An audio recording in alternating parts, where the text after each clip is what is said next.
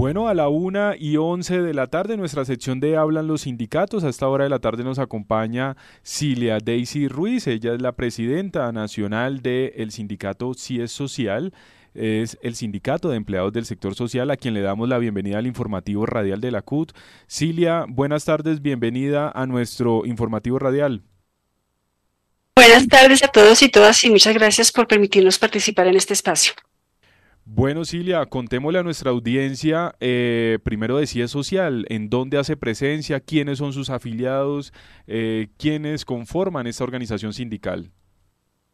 Sí, por supuesto, el Sindicato de Empleados del Sector Social, CIE Social, ese sindicato bueno, es uno de los sindicatos del Departamento Administrativo para la Prosperidad Social. Nosotros estamos presentes en 31 de las sedes regionales de las 35 que tiene Prosperidad Social en todo el territorio nacional. Nuestros afiliados y afiliadas, pues somos funcionarios de planta que entramos por concurso de mérito y por tanto estamos en carrera administrativa, pero también tenemos compañeros que están en provisionalidad y en libre nombramiento y remoción.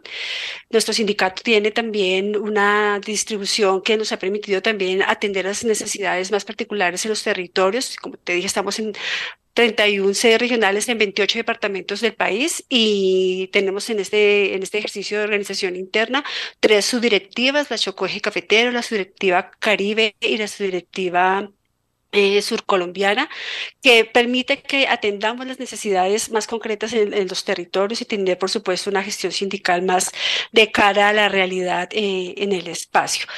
También formamos parte y somos fundadores de la red de sindicatos del sector de, defensa de lo público y la paz, Red Paz, a la cual estamos eh, vinculados desde hace ya más de tres años y que está integrada por nueve sindicatos de entidades del orden eh, de carácter público que tienen como premisa trabajar en pro de la paz, que es algo que todos anhelamos en estos momentos. Qué buena esta información, Silia. Yo creo que más adelante eh, podríamos también invitar a los compañeros que conforman Red Cipaz, precisamente también para que nos hablen un poco de esta iniciativa, además con una característica eh, y es que la mayoría de los sindicatos hacen parte de nuestra central, entonces por supuesto aquí estaríamos pendientes de eh, invitarles también para que hablemos un poco. Bueno, Cilia, eh, ustedes también han presentado un pliego de peticiones a la entidad, Prosperidad Social. Eh, resaltemos cuáles son los principales ejes, los principales puntos que conforman este pliego de peticiones. Sí, por supuesto. Nosotros presentamos pliego de solicitudes para esta vigencia 2023. Si Social tiene eh, ya cinco años de conformado como organización sindical. Durante los cinco años hemos presentado en todas las vigencias pliegos de solicitudes. En esta oportunidad, por supuesto, también lo íbamos a hacer porque siempre tenemos cosas que mejorar. Consideramos que hay varios temas que son bien, bien importantes para los y las trabajadoras de la entidad, como son la implementación del teletrabajo. Prosperidad Social demostró durante la pandemia a los trabajadores, demostramos durante la pandemia que el teletrabajo es posible, eh, asumiendo inclusive retos tan grandes como tres programas nuevos como Colombia Mayor, eh, ingreso solidario y devolución del IVA que, tuvimos que asumir durante la pandemia con la misma planta de funcionarios y logramos sacar con éxito todos los programas que teníamos en, ese momento. Por eso es un tema que estamos impulsando fuertemente en nuestro pliego de solicitudes. También hemos eh, evidenciado múltiples situaciones de acoso laboral, se ha venido presentando lamentablemente también situaciones de acoso sexual, ciberacoso y abuso de poder. Y por eso es importante que también este tema se aborde fuertemente para que el Comité de Convivencia no sea un ejercicio solamente de papel, sino que la entidad se comprometa a controlar y, a, evitar que ese tipo de situaciones se sigan presentando en detrimento de las condiciones laborales de los y las trabajadoras. Nos preocupa fuertemente el tema de la ampliación de la, de la planta, actualización de planta de la entidad. En este momento formamos parte del concurso territorial 2020, eh, nacional, perdón, 2022, eh, concurso abierto y de ascenso. Sin embargo, ese es un concurso que logramos que se activara producto del acuerdo sindical en 2018 pero sabemos que esa planta no es suficiente para atender todas las necesidades que, que, atiende Prosperidad Social. Recordemos que Prosperidad Social tiene como principal responsabilidad atender el tema de la inclusión social y combatir la pobreza y por supuesto la pobreza en el país es muy amplia, los eh, beneficiarios son muchísimos y nosotros somos muy pocos. También eh, nos está preocupando eh, que hemos encontrado que lamentablemente aunque existe un convenio con el ICETEX, la oferta de formación superior para, trabajador, para los trabajadores y pues, esperamos también para que llegue también a sus familias es muy baja. el mm, convenio ICETEX está bastante, bastante lento. Entendemos que eh, desde el sindicato hemos venido adelantando acciones, pero no se han logrado resolver como los problemas, los cuellos eh, de botella que se presentan con el ICETEX para que efectivamente los trabajadores y trabajadoras puedan acceder a los beneficios de los apoyos económicos para poder desarrollarse y formarse profesionalmente en otras áreas y fortalecer su formación profesional incluso. Entonces, ese es un tema que también estamos abordando. Y eh, está todo este tema del plan de bienestar del plan de incentivos y el plan institucional de capacitación, que es eh, un tema constante de preocupación porque consideramos que lamentablemente las condiciones de bienestar no han sido óptimas. Terrible, por ejemplo, plantear, informarles que el año pasado eh, la vigencia tenía programado mil millones de pesos, que no decir, uy, wow, mil millones de pesos, pero mil millones de pesos para mil cincuenta y ocho trabajadores para bienestar durante todo el año, realmente es una cifra bastante preocupante. Y de los mil millones de pesos en la administración 2022 se ejecutaron solamente, mil doscientos millones, disculpen, se ejecutaron solamente doscientos millones y los mil millones restantes fueron a parar para pagar eh, demandas que ha venido perdiendo la entidad. Entonces, nos parece que el tema de las condiciones de bienestar de los trabajadores es un tema vertebral, es un tema muy importante. Si nosotros logramos cumplir todo lo que nos proponen, todo lo que se nos exige eh, en las condiciones en las que estamos, pues imagínense cómo rendiríamos si tuviéramos mejores condiciones de bienestar, un, un plan de incentivos más, más mm, acorde a las condiciones de los trabajadores que trabajaran y un plan de, eh, institucional de capacitación que también le da las necesidades que nosotros Y pues hay un tema que es eh, recurrente, que lo hemos venido trabajando en los diferentes pliegos de solicitudes, cada vez intentando como llegar a un mayor compromiso por parte de la entidad, y es lo que tiene que ver con las condiciones dignas para el desarrollo de las labores eh, de los y las trabajadoras en cuanto a temas de infraestructura locativa y equipamientos. Nosotros estamos eh, trabajando en territorios donde perfectamente tenemos eh, invasión de roedores y de vectores en la misma oficina en la que estamos trabajando, que las condiciones no son adecuadas para el acceso a la población con, con discapacidad, por ejemplo. Eh, tenemos la sede de Antioquia en la que los compañeros están trabajando con el ruido impermanente del metro todo el tiempo, es una contaminación sonora impresionante, pero además están ubicados también ellos, la Dirección Regional Magdalena, eh, otras direcciones regionales también, en lugares de alta eh, delincuencia, han sido objetos de, de, robos, de asaltos, es decir, las condiciones son complejas. Adicional a eso, en territorios donde no funciona el aire acondicionado, donde no tenemos en ese momento eh, condiciones adecuadas para que los, eh, los servicios se puedan prestar con la calidad que la población lo requiere y en las condiciones de trabajo digno que también nosotros merecemos. Entonces, concretamente, estos son los principales seis Mm, puntos. El, teletrabajo, creo que ya lo comenté al inicio, es el, los más fuertes. Son los principales seis puntos, pero presentamos un pliego de solicitudes con 44 puntos eh, que van, por supuesto, desde las condiciones para poder operar, las condiciones eh, de bienestar de los trabajadores y, por supuesto, condiciones para poder cumplir con mejor eh, alcance nuestra misionalidad.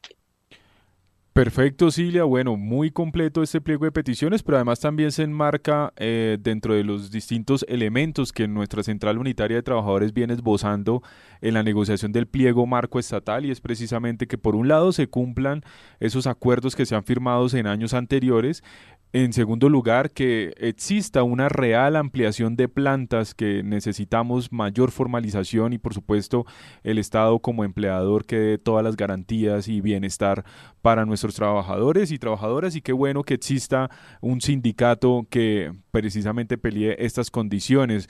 Cilia, contémosle a nuestra audiencia cómo va la negociación del pliego de peticiones. Por ahí vimos que eh, estaban colocando unos afiches en la entidad, haciendo unas denuncias frente a que estaba un poco como estancado este tema de la negociación. Rápidamente contémosle a nuestra audiencia cómo va la negociación y qué sigue eh, en el mismo proceso. Vale, sí, gracias. Pues nosotros radicamos el pliego de solicitudes el 27 de febrero. La entidad, eh, de acuerdo a los tiempos establecidos por norma, informó quiénes eran sus representantes para el proceso de negociación. Eh, adelantamos el proceso de unificación del pliego de solicitudes porque pues, somos dos sindicatos los que estamos en la entidad y arrancamos el ejercicio de la instalación de la mesa de negociación empezando, a- a- empezando el mes de marzo.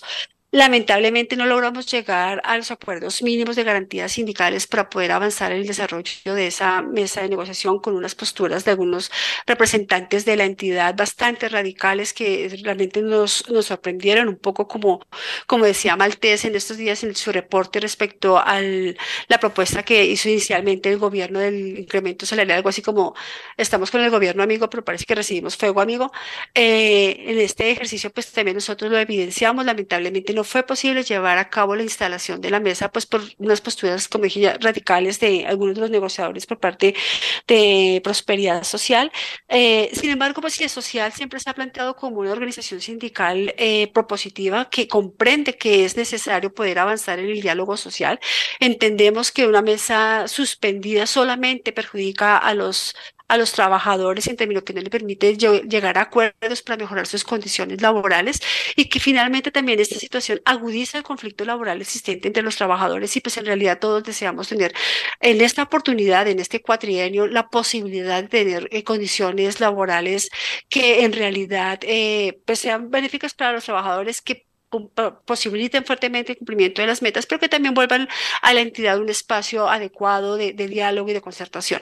Y en ese ejercicio, pues nosotros hemos venido adelantando varias acciones. Por supuesto, las primeras acciones que adelantamos fue solicitar la mediación del Ministerio de Trabajo, sobre la cual aún no hemos tenido respuesta.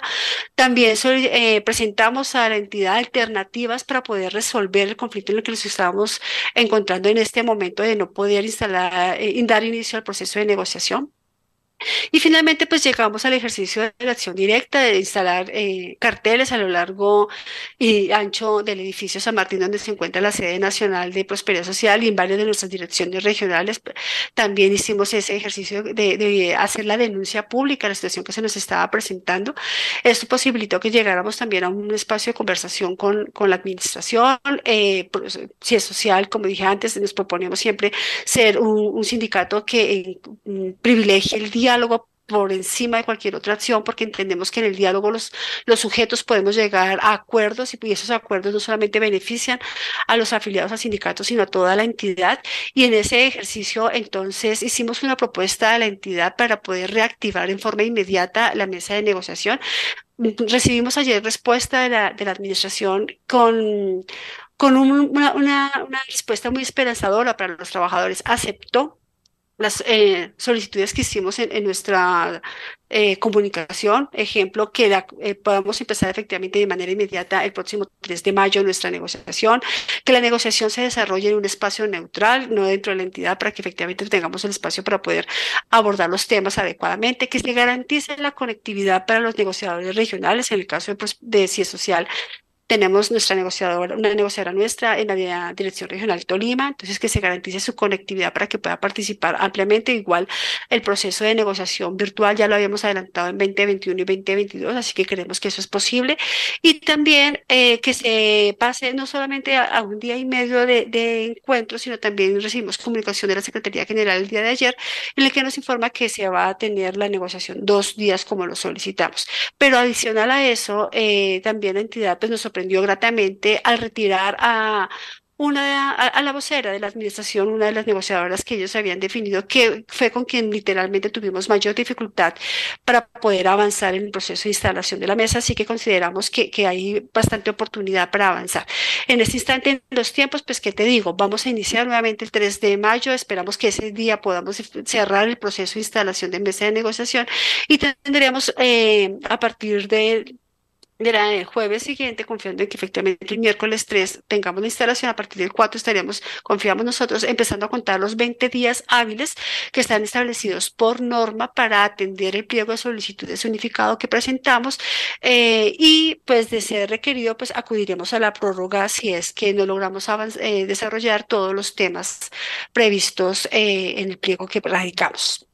Bueno, Cilia, muchísimas gracias por acompañarnos en el informativo radial de la CUD. Aquí pues les estaremos haciendo seguimiento a este proceso de negociación, así como lo estamos haciendo con las distintas organizaciones afiliadas a nuestra central que están en esta eh, negociación del marco, eh, del pliego marco estatal y los pliegos sectoriales y en los distintos departamentos y entidades que vienen abordando este proceso. Muchísimas gracias, Cilia. Buena tarde.